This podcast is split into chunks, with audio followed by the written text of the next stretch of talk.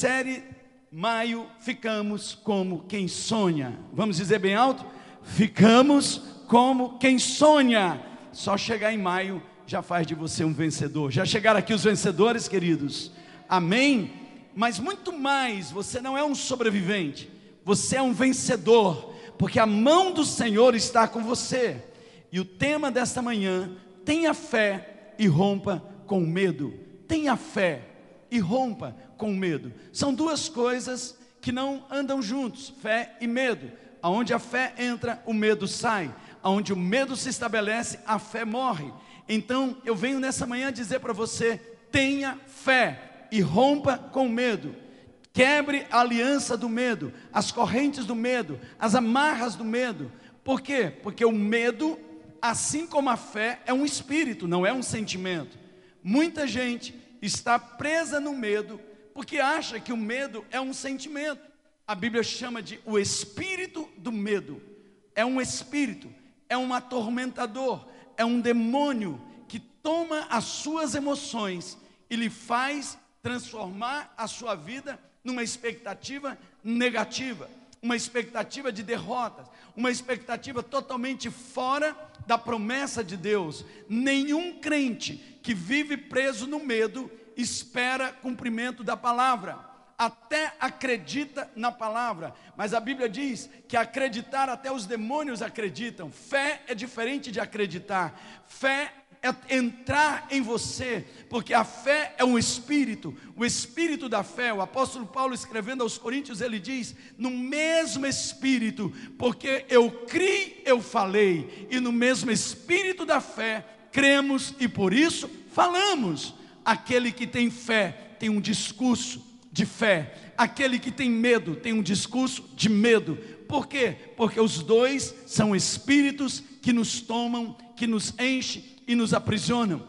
E nessa manhã, para começar essa jornada de maio, o Senhor está dizendo: vamos quebrar toda todas essas amarras, todas essas amarras do medo, vamos quebrar essas prisões, quando o Senhor nos trouxe de volta do cativeiro, cativeiro do medo, cativeiro do temor, o cativeiro da angústia, o cativeiro do pânico, da ansiedade, Hoje, em nome de Jesus, esses cativeiros serão quebrados. E assim como alguém entra no cativeiro para libertar alguém que foi sequestrado, eu quero dar uma palavra para você, você que foi sequestrado pelo medo, você que foi sequestrado por esse espírito de medo, hoje os exércitos do Senhor vão entrar nesse cativeiro, vão arrebentar esse, cativeiro e lhe trazer de volta para a fé, para o lugar onde Deus fez as promessas. Então a fé, ela, ela nos faz romper com medo. Mas qual é o antídoto do medo? O amor de Deus, a certeza desse amor, a confiança de que Deus me ama. Deus me ama, Ele não está longe de mim, Ele está mais perto do que eu imagino. Sabe, queridos, quando Pedro está andando sobre as águas, a palavra de Deus nos diz, e ele olha para as ondas, e aí, Rosa, ele tem medo. Ele não estava andando sobre as águas, ele estava andando sobre a palavra. Ele estava andando sobre a fé. Quando entra um medo, o apoio dele cai e ele vai afundar. E quando ele está afundando, a Bíblia diz que ele grita para Jesus. Ele grita para Jesus.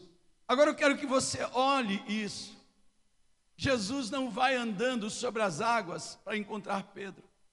Jesus só estende a mão, porque ele sempre está perto, mais perto do que você imagina. Ele está tão perto que a mão dele pode lhe alcançar no abismo mais profundo e pode lhe tirar desse lugar. Uau, Jesus, Pedro disse: Uau, estou afogando. Jesus não foi correndo atrás dele. A Bíblia diz que estendendo a mão, diga comigo, estendendo a mão, mais uma vez, estendendo a mão, você consegue entender que essa mão está mais perto do que você imagina?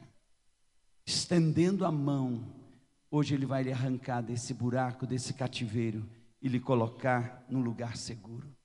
O salmista diz no Salmo 40: Esperei com confiança no Senhor, e ele se inclinou para mim.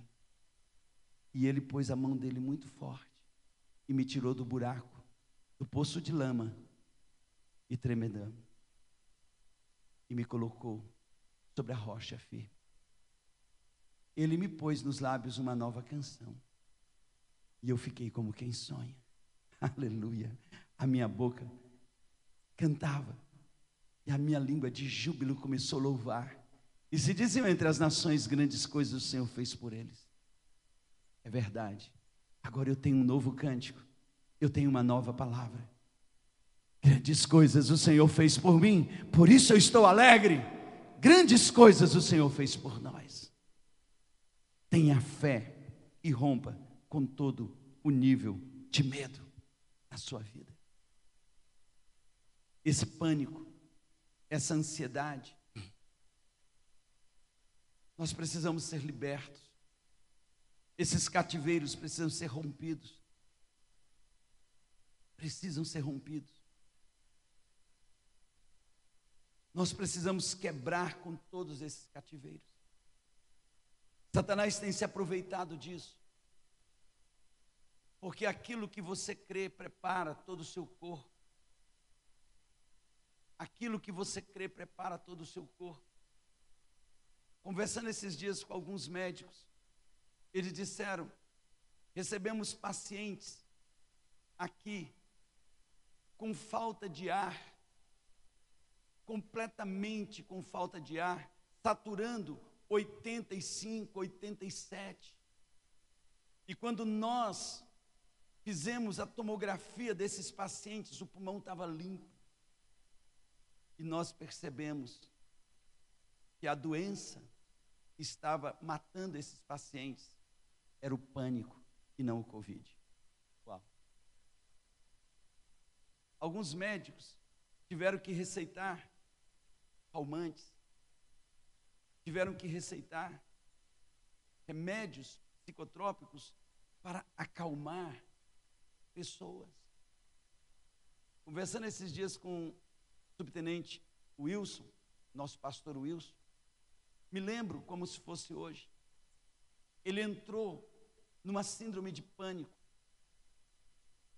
E eu, duas ou três vezes, Gislene me ligou. E eu levei ele para o hospital infartando. Ele estava infartando. E quando colocávamos ele no eletro, não tinha nenhum problema. Mas ele perdia o ar, ele perdia ele entrava numa taquicardia violenta. Parecia que ia morrer. Um dia ele me ligou vindo de São Paulo para Avaré. Ele teve que fazer o ônibus parar, porque ele teve uma falta de ar dentro do ônibus. Ele entrou num processo que ele teve que descer na estrada, porque ele não suportava o pânico. Até que, ao descobrir que o problema dele era uma visitação maligna do medo, ele foi liberto. O cativeiro foi quebrado. E ele foi arrancado do cativeiro. E ele foi curado. Quantos creem que hoje Deus vai arrancar e arrebentar esses cativeiros em nome de Jesus? Vai arrebentar esses cativeiros. O que não falta nesses dias que nós vivemos são ingredientes ingredientes para cultivar o medo. O que não faltam nesses dias são agentes das trevas para gerar o pânico. Não falta. E o que eu preciso fazer, apóstolo? Bem-aventurado o homem que não anda no caminho dos pecadores, não se assenta na roda dos escarnecedores. Antes tem o seu prazer. Sabe qual é o maior problema de muitos crentes? O seu prazer está nas notícias ruins. Sabe por que notícia ruim? Vende porque tem gente que se alimenta delas. Virou um vício na sua vida se alimentar de notícias ruins. E você diz: Não, eu preciso me manter informado. Pois eu quero lhe dar uma palavra. Tem uma informação muito maior do que a última notícia que os jornais deram. É o que Deus está fazendo. E se você começar a se informar do que está acontecendo, ah, Jesus andou com os discípulos, com três discípulos na estrada de Emaús. E ele conversando, ressuscitado do lado deles, o terror e o medo era tão grande que eles não conseguiram ver Jesus. Eles não conseguiram ver. Olha, querido, Jesus ressuscitou. Ele não tinha ainda sido glorificado. Ele estava ressuscitado. Uma das discípulas confundiu ele com jardineiro. Aqueles discípulos, aqueles dois discípulos na estrada de Emaús, caminharam com eles, trouxeram ele para dentro da casa dele, não conseguiram ver quem ele era. Tão absorvido estava nas últimas notícias desse mundo. E eles chegaram a dizer para Jesus: Ei, você é o único ET aqui em Jerusalém que não sabe das últimas novidades? Você não sabe e Jesus deu um grito para eles, dizendo: Eu acho que os ETs são vocês que não sabem a última novidade, porque se para vocês a última novidade é que ele morreu, eu quero lhe dizer que a última novidade é que ele venceu a morte e ele está aqui. O problema é que você, a sua última notícia é a que o diabo fez. Mas eu quero lhe dizer que a última notícia é aquilo que Deus já fez e Ele está fazendo aqui nesse lugar. Para vencer o medo, nós precisamos começar a entrar no que alimenta a nossa fé. Nós precisamos encher o meu coração daquilo que alimenta a minha fé. Eu preciso ficar viciado nas últimas notícias do céu. Porque a hora que nós tivermos uma igreja viciada na palavra, ah, não tem nenhuma notícia que você vai temer. Por isso que o salmista diz: Não temeremos, ainda que a terra se transtorne e os montes se abalem nos seios dos mares. Não temeremos más notícias, porque o Senhor está comigo, e nele eu já sou mais que vencedor. Já chegou aqui essa geração, dê um aplauso bem forte ao Messias. Aplauda mais forte a Ele e declare em nome de Jesus: hoje eu saio desse cativeiro. Evangelho de Marcos, capítulo 4, versículo 40. Jesus está vivendo esse desafio no meio de uma tempestade. Ele está com os discípulos e eles não percebem. E ele diz: Então perguntou Jesus aos seus discípulos: Por que vocês estão com tanto medo? Ainda não têm fé? Vocês ainda não foram aperfeiçoados na fé? Porque aperfeiçoado no medo vocês já foram.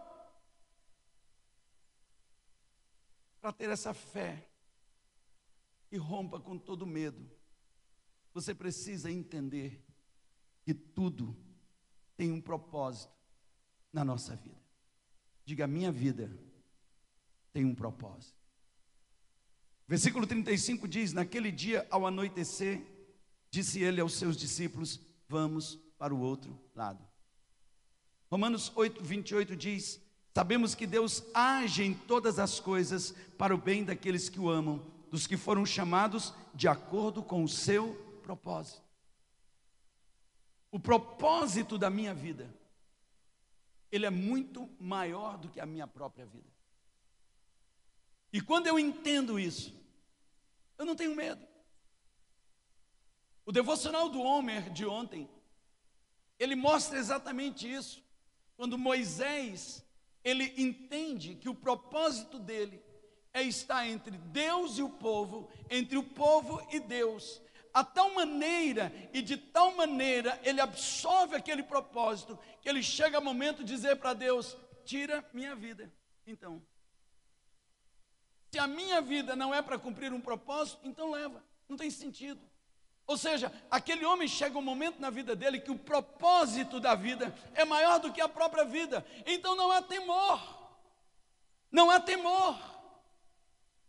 A palavra do Senhor, ela nos mostra que muitos dos discípulos, eles deixaram a própria vida para não perder o propósito. Para não perder o propósito. Quando Pedro, Tiago e João perceberam o propósito real da vida deles, eles que estavam preocupados com pescaria, largaram os barcos para seguir Jesus. Então, o que eu preciso entender é qual é o propósito da minha existência. Para que eu nasci? Porque eu quero lhe falar nessa manhã que você não nasceu para sofrer, você não nasceu para ser colocado de lado. Ah, para cumprir o propósito foi exigido o seu nascimento. Porque o propósito veio antes do seu nascimento. Jeremias, você ainda não estava nem no útero da sua mãe e eu já lhe conhecia.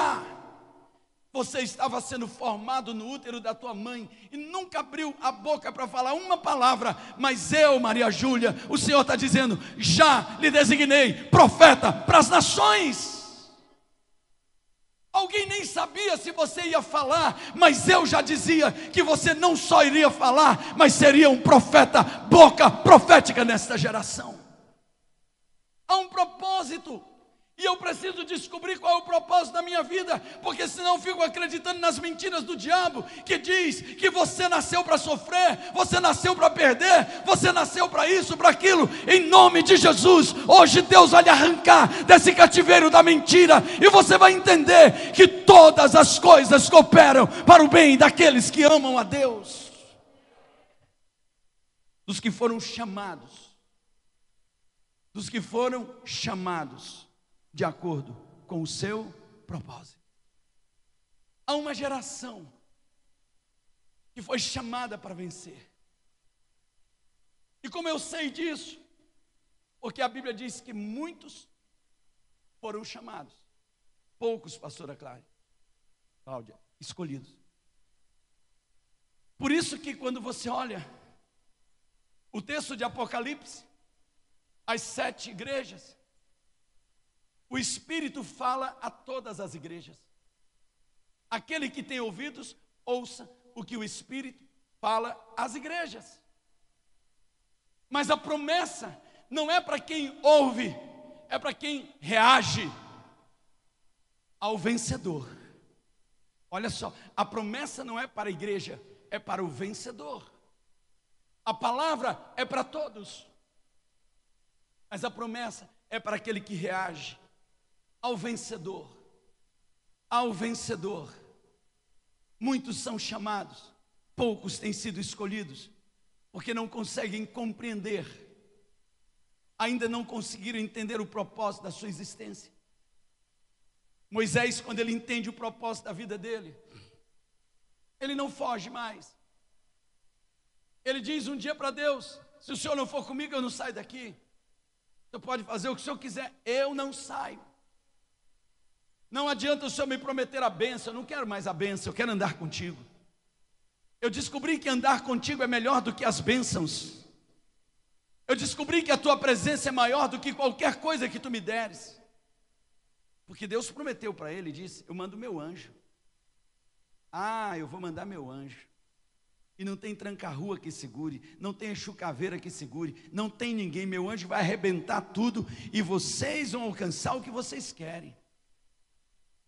Talvez essa proposta fosse atraente para a vida de muitos crentes que só vêm para a igreja buscar bênção. Mas aquele que descobre o propósito, ele amadurece. Ele quer algo a mais. Ele quer algo muito maior. Moisés disse, quase que ele foi mal criado com Deus, quase que ele disse: Fica com teu anjo, porque se tu não saís daqui, eu não saio daqui. Quando aquela mulher que foi procurar o profeta, a sunamita, ela chegou diante do profeta, o profeta pegou o bordão dele, entregou para Geazi e disse: Vai lá na casa da mulher. A mulher disse: Eu não vim atrás de Geazi nem do seu bordão. Quem entrou na minha casa e me deu o um milagre foi você. Se você não sair daqui, eu não saio nunca mais. Ou você vai comigo, ou eu não vou. Uau! E ela estava certa. Que Geazi chegou lá, sambou, fez tudo, não aconteceu nada. Geazi tinha o bordão, ele tinha autoridade, Ele tinha a unção, mas não tinha fé. A mulher levou o profeta com ela. Ela caminhou com ela. E quando o profeta entrou na casa dela, o milagre aconteceu. Sabe o que acontece, queridos, quando nós entendemos o propósito da nossa vida? Os milagres vão começar a acontecer na vida de cada um de nós. Saia de todo medo e se encha de fé.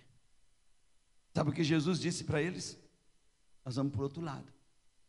Lúcia, essa palavra é mais poderosa do que qualquer situação. Essa palavra é mais poderosa do que qualquer guerra. Porque essa palavra traz, ela traz dentro dela, Ruth, um propósito.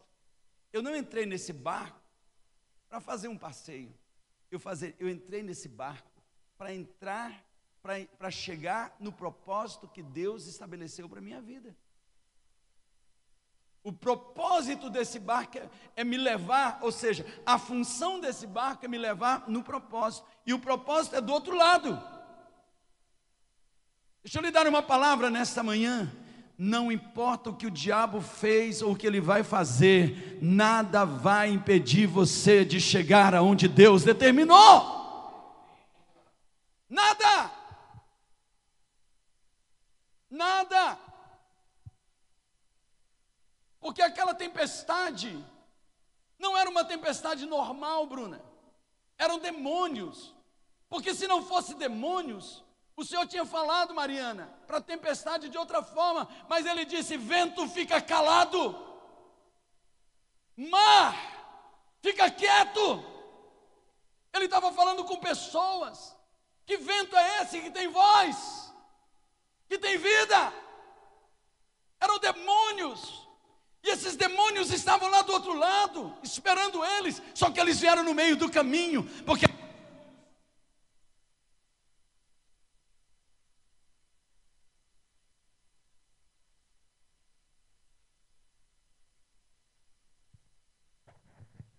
som.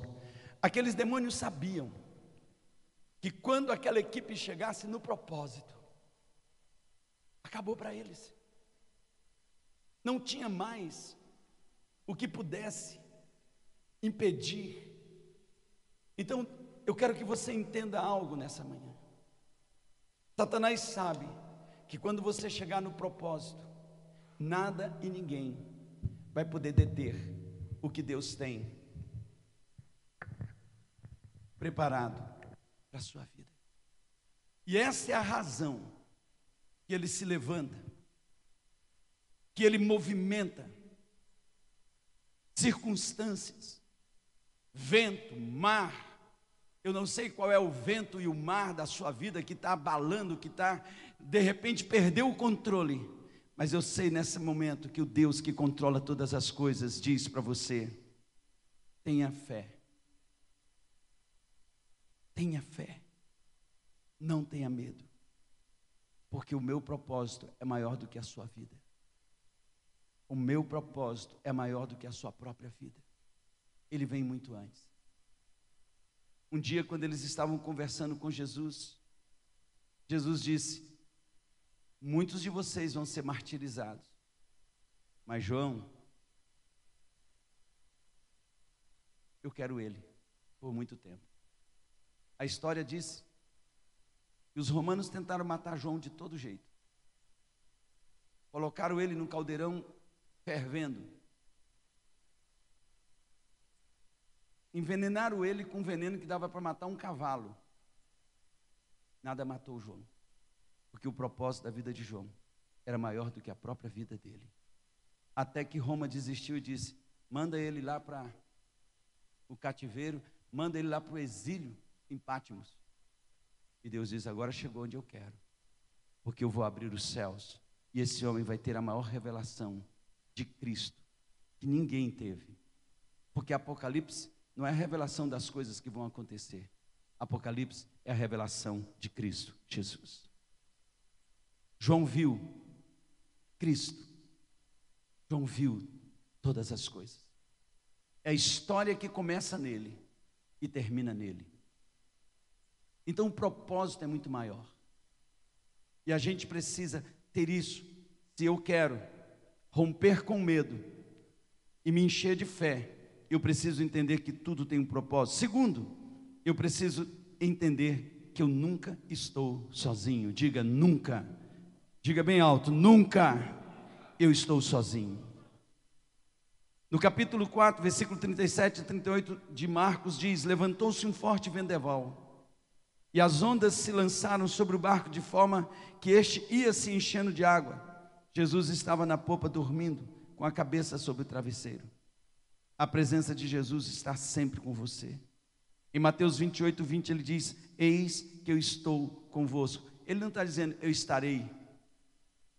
Quem vai estar, pode não estar agora. Por isso que há dois mil anos ele já, devia, já dizia, eu estou. Por isso que tudo que o Senhor prometeu para nós está no passado e não no futuro.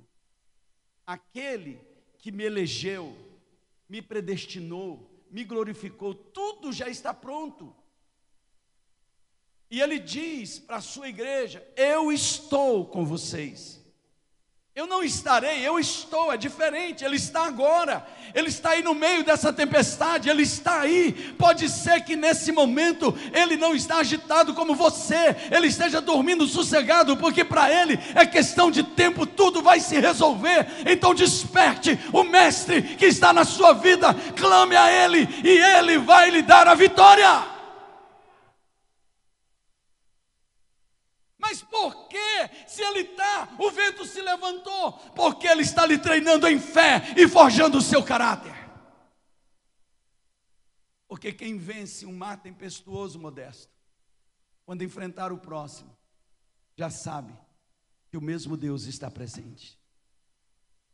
Quem vence o que você está vencendo hoje, se prepara para vencer coisas muito maiores. Deus está lhe treinando em fé. Eu vou falar mais uma vez: Ele está lhe treinando em fé, Ele está lhe libertando do medo, Ele está lhe fazendo mais que vencedor. E não se forja guerreiro dentro de casa, não se forja guerreiro dentro do quartel, se forja guerreiro no treinamento, se forja guerreiro no treinamento sólido. Ele está nos forjando. Por quê? Porque os dias são maus. Porque nós vamos enfrentar nesses próximos dias coisas que nós nunca imaginávamos. Porque a manifestação das trevas, ela será tão poderosa que só um povo treinado em fé e vencendo o medo vai poder romper com as trevas. E Deus está levantando esta geração que o diabo tem medo, esta geração que a igreja está fazendo nascer os vencedores que vão pisar na cabeça da serpente. Queridos, nós ainda não vimos o que é a manifestação das trevas. E é por isso que Deus está nos treinando, nos adestrando. Se você acha que um endemoniado, cheio de tranca-rua, falando grosso, quebrando cordas, é coisa poderosa, isso não tem nada, não é nada perto do que nós vamos enfrentar e vamos vencer em nome de Jesus. O que o diabo está fazendo nesses dias, e que todo mundo olha parecendo que é um anjo de luz e está destruindo tudo. Deus vai lhe dar discernimento, Deus vai lhe dar compreensão, Deus vai lhe dar autoridade para libertar seus filhos, para libertar sua família, para libertar a, a sua própria vida. Deus vai dar autoridade para a igreja para romper com as trevas e trazer vitória nesses dias. Ei, fica tranquilo, essa tempestade não me pegou de surpresa, pegou vocês, e eu deixei, porque eu quero lhes treinar em fé, para que vocês sabem que maior é o que está em vocês do que o que está no mundo. Muito maior, muito maior. Estou aqui, eu estou aqui, eu estou, eu estou eu gosto, eu gosto de ver a palavra. Lu, é muito lindo quando a gente vê ele falando, eu estou. Não é eu estarei, Bruno, eu estou. Pastor Sérgio, é muito importante esse verbo porque ele nos traz consolo. Ele já está comigo. Antônio Carlos, ele já entrou. Eu, ele está no barco comigo. Ele já entrou na viagem comigo. Ele não vai entrar, Wagner, ele já entrou. Eu tô com vocês. Ei, Sara, eu tô com vocês. Rafael, eu tô com vocês. Branquinho, eu estou. Eu não vou estar. Eu estou. Fica tranquilo. Fica tranquilo, Edson. Eu estou, meu filho. Não é que eu vou estar. Mas eu deixei vocês entrarem porque eu quero formar uma geração vencedora. Aleluia. Levante as suas mãos e diga: Senhor, muitas coisas eu não entendia, mas agora os meus olhos estão se abrindo. Faz a tua vontade na minha vida, como ela é feita nos céus, aqui na terra, faz ela, Senhor, em nome de Jesus. Dê um aplauso bem forte ao Messias. Aleluia. Aplauda mais forte a Ele. Diga eu. Não vou morrer no meio dessa tempestade. Aliás, vai morrer no meio dessa tempestade o medroso. E vai sair o homem vencedor. O medroso, o incrédulo vai ser sepultado nessa tempestade e vai se levantar um homem de fé, uma mulher de fé, uma igreja vencedora, vai sair do outro lado com Jesus. E por fim, para você experimentar essa fé que rompe o medo, você precisa crer que Jesus sempre tem a palavra final. Diga, a palavra final é dele. Amém? Ah, o versículo 39 diz: E ele levantou, se levantou, repreendeu o vento e disse: Aquieta-te, aquieta-te, acalme-se. E o vento se aquietou e fez completa bonança. Os demônios tiveram que sair. Apóstolo, quer dizer que tem tempestades que não são apenas modificações climáticas, não, queridos. Muitas delas são demônios movimentando a natureza, porque o diabo ainda está aqui nesse planeta. O Adão entregou esse planeta para ele, e as regiões celestiais estão cheias de demônios. E muitas destas coisas, por isso que nós, como igreja, que somos a realidade do reino, quando entendermos isso, nós podemos brecar muitas coisas que você chama de laninha, de alninho, de não sei o quê, nós podemos brecar muitas destas coisas com uma palavra de fé. Uma vez, quando nós estávamos aqui atrás, entrou um vento, levou todo o telhado da igreja, quase machucou as pessoas durante o culto. Numa segunda vez, ele entrou, bateu numa porta lateral de ferro, a porta arrebentou e todo mundo ficava apavorado. Um dia o apóstolo Valdomiro estava aqui, ele disse: Chega! E foi? Vocês vão falar contra a tempestade agora. Estávamos no meio de uma reunião, entrou aquele vento, o pavor entrou dentro da igreja. Ele disse: ah, ah, Levanta a mão. E só trouxe três palavras a chuva está vindo, nós aceitamos. A destruição seja levada para longe. Satanás, solta o vento, solta a tempestade. E nessa cidade, não só na igreja, mas nenhuma casa dessa cidade vai ser atingida. Uau! Aquele dia eu aprendi uma coisa tremenda, porque logo em seguida, aquilo que era vento se transformou numa chuva. Você está entendendo o que é isso? Deus nos treinando. Queridos, Teve um dia que estava chegando a hora do culto, a gente ainda estava botando telha. 70 telhas da nossa igreja foi embora. E o povo, quando estava no culto, que dá, ouviu um trovão, todo mundo já queria procurar um lugar. E o diabo estava dando risada da gente. Por quê? Porque nós estávamos no barco, à mercê das ondas, sem saber que Deus já estava conosco e que a palavra final sempre é dele e não é do inferno. Deixa eu lhe dar essa palavra nessa manhã. A palavra final não é do médico, a palavra final não é daqueles que estão dizendo que vai falir, a palavra final não são dos economistas, a palavra final é do Deus que disse: Eu estou com você. A palavra final é de Jesus, a palavra final é de Jesus. Tenha fé, porque tudo tem um propósito. Porque você não está sozinho, você não está sozinha. Porque Jesus tem sempre a palavra final sobre todas as coisas da minha vida e da sua vida. Aquieta vento. Acalma-te, mar.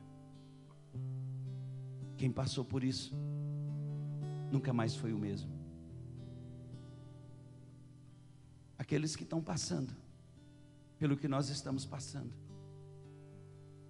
sendo formados, sendo forjados, nunca mais serão os mesmos. Sua fé nunca mais será a mesma. O seu caráter nunca mais será o mesmo. E cada dia mais, a vida de Cristo Jesus está sendo manifestada em você e em mim. Até chegar ao ponto que nós dizemos: Não vivo mais eu, mas Cristo vive em mim.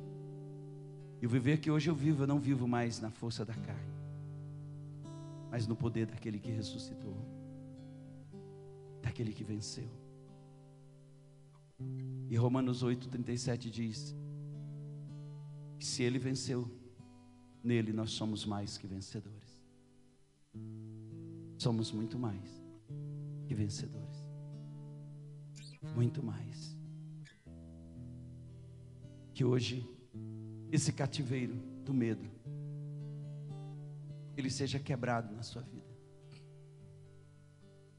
Hoje vai ser uma manhã que o Senhor vai estourar cativeiros aqui nesse lugar.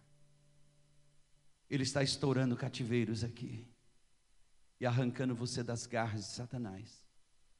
Apóstolo, mas eu sou um crente, verdade, mas sua alma estava nas garras do diabo e não nas garras, não nas mãos do Senhor.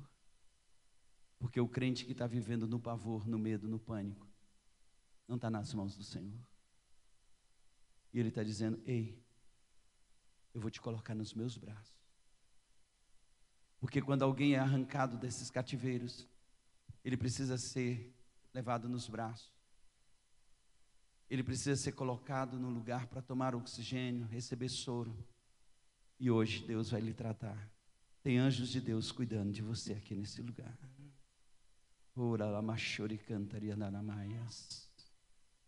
Eu creio, queridos, eu posso ver isso pela fé. Eu posso ver isso. A mão dele está te pegando.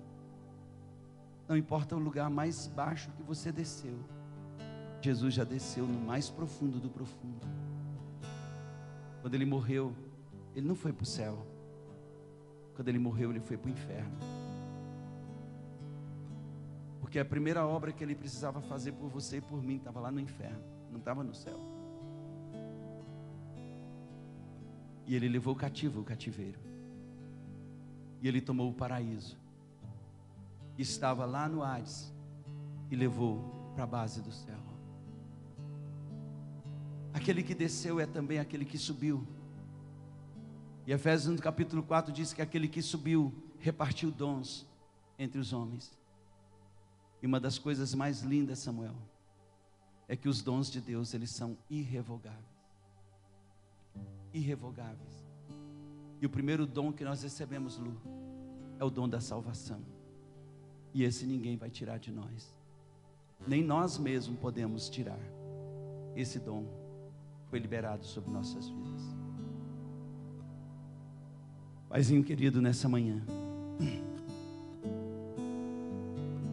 nós queremos, como igreja, te agradecer porque o Senhor não desiste de nós.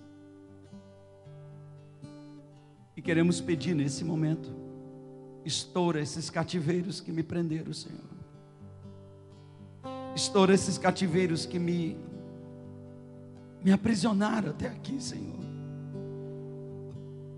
Espírito Santo, arrebenta esses cativeiros que prenderam a minha alma, que prenderam a minha vida. E hoje eu venho aqui dizer para o Senhor, meu Pai, que eu entendo que todas as coisas têm um propósito, todas as coisas cooperam para o bem daqueles que te amam, daqueles que são chamados segundo o propósito, e eu creio que o propósito teu para a minha vida é maior do que a minha própria vida, Senhor, e eu não quero mais ficar vivendo com medo de perder essa vida, que eu possa ter medo de perder o propósito, e pelo propósito eu abro a mão da própria vida, meu Deus,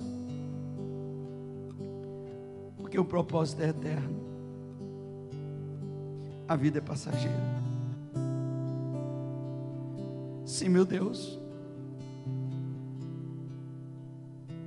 Eu quero pedir perdão por todas as vezes que eu pensei que o Senhor estava longe, que o Senhor me abandonou, que o Senhor não estava me olhando, porque eu estava enfrentando momentos difíceis. Eu achei que eu estava sozinho, eu achei que o Senhor não estava comigo. Eu não consegui perceber que o Senhor estava me treinando, me adestrando, me fortalecendo e forjando a santidade em mim, meu Deus. Abre os meus olhos para que eu veja que mais são aqueles que estão por mim do que aqueles que estão contra mim. Abre os meus olhos, Senhor. Em nome de Jesus. Pois eu quero hoje declarar que a palavra final da minha vida e da vida desta igreja, de cada um que está acompanhando, mergulhado nesse culto, é de Jesus. A última palavra sobre nossa nação é de Jesus. Sobre a minha casa é de Jesus. Sobre a minha vida, sobre a igreja, sobre tudo que o Senhor colocou nas minhas mãos, a última palavra é dele. E hoje Ele está dizendo: acalma-te, vento, aquieta-te, mar. Acalma a tempestade, acalma tempestade, acalma tempestade essa tempestade que entrou dentro de você, acalme-se agora, aquieta-te, vento.